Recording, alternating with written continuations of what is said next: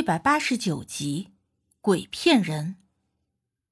我垂眸看着手上的指环，此时背脊发凉。虽然我并没有因为这指环而感觉到任何不适，可无忌那一句“以血喂之，以魂养之”，就够让我发毛的了。你们确定是这个东西吗？毕竟木头都是差不多的。我依旧抱着侥幸心理。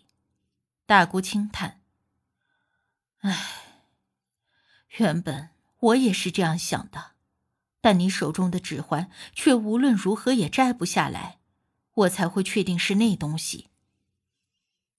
可这只是一个指环呐，如果这东西真的是像你们说的那么邪门，我多少也应该能够察觉到一点异样才对。可是这指环……”我都戴着好半天了，什么不舒服的感觉都没有。我说着，又试图想要摘下手中的指环，可却好像有一只无形的手一直在与我抗衡。虽然看着很松，但却无论如何也拿不下来。无忌按住了我的手，暂时不会有什么危险。这几天我会想想办法。前半个小时。我还因为得到了一个合心意的指环而窃喜，这才一转眼的功夫，这会儿看着这指环，却觉得像是一只死咬着我的手不肯松开的野兽，仿佛下一秒那利齿就会刺穿我的血肉。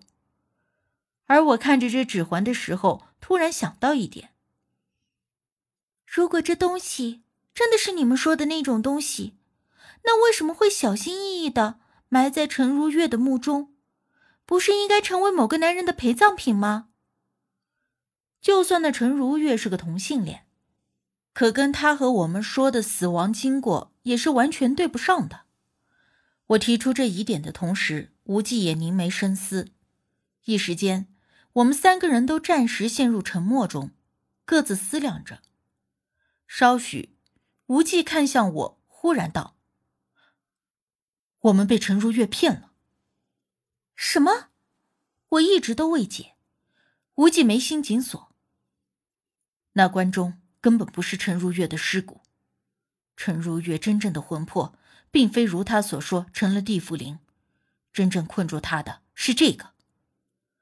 无忌手指着我手上的指环，而听他一番解释，我也瞬间恍然明朗。无忌猜想，那棺材中的尸骨其实是一个男人的。甚至还有可能是陈如月的夫君，而李寿全的丈母娘下葬时无意间把棺材板给刨开了，而陈如月就故意跟了李家媳妇回家，但不知道当时打的什么算盘，直到后来遇到了我和无忌，他便将计就计的引着我们找到了那个鲁班河，就是为了让我们帮助他解脱。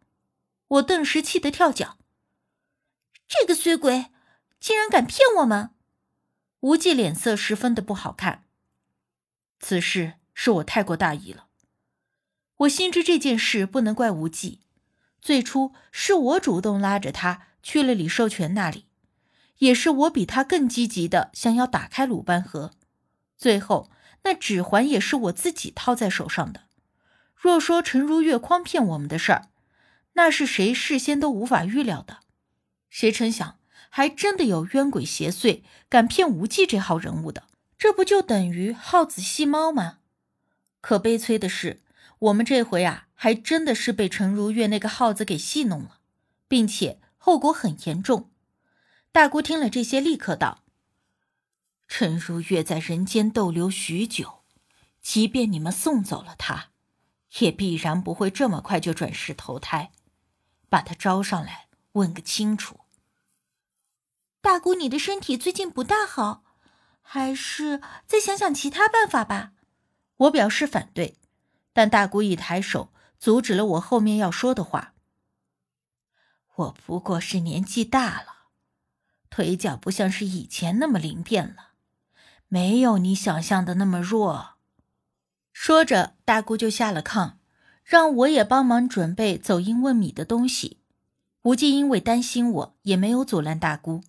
我期间又劝了多次，可大姑心意已定，我也只能照着办。东西都是现成的，没一会儿就准备好了，如同以往一般。大姑先在香堂的宝鼎里上了一炷香，念叨了一番，而后净手净面坐在了炕上。有的出马弟子请老仙儿上身的时候是需要两个人的，一个主一个辅，但大姑这么多年一直都是一个人。我和无忌在旁等着，过了没一会儿，就看到大姑扶着膝盖的手开始哆嗦，然后越抖越厉害，最后全身上下都在抽搐抖动。我见状有些担心，想要上前，而无忌看出我的意图，在旁边拉住了我。低声说：“如果现在打断，对大姑不好。”是以，我只能按耐住性子。好在过了能有一分钟的样子，大姑忽然身子一顿，不再抖动，随后背脊挺得笔直，坐得端正而僵硬。这时候我知道，大姑已经成功的请鬼仙儿上了身，便转身把准备好的一碗凉水泼在了门口，然后就听到大姑哼唱着几句帮兵诀。三块板子一层天，拨开乌云见晴天。清风鬼魂离了墓，临高官。这帮兵诀有好多，不同用处，唱的词儿也不同。而请不同的老仙上身，那词儿也都是不一样的，很有讲究。我之前还曾好奇的问大姑：这帮兵诀几万字的词儿，难道做了出马弟子还都要背出来不成？我这脑袋瓜。可是连背英语单词都记不住几个的。可大姑告诉我，帮兵诀并不是出马弟子硬背的，而是真正成了出马弟子之后，老仙儿自会授予的。这也就是说，这东西只要成了出马弟子，被老仙儿承认了，那自然而然的也就会了，是没有字面文本什么的给弟子照着背的。不过如今已经是末法时代。正儿八经的出马弟子也不是非常多，因为正儿八经休闲的老仙儿也都不如旧年月多了。而有些搬杆子，也就是半路出家的，为了财帛而强行立香堂的人，这种人本身就没有灵根，跟老仙儿也没有那份缘，但是却强行在自家立上了香堂。这样没有灵根的弟子立出的香堂。请来的老仙儿一般也不是正经得道的老仙儿，而是和他一样，都是一瓶子不满半瓶子晃荡的主。就算做出的事儿、看的病也都不准了。而这样的弟子没有正经老仙儿亲授帮兵诀，那可都是死记硬背来的。这话说的有些远了。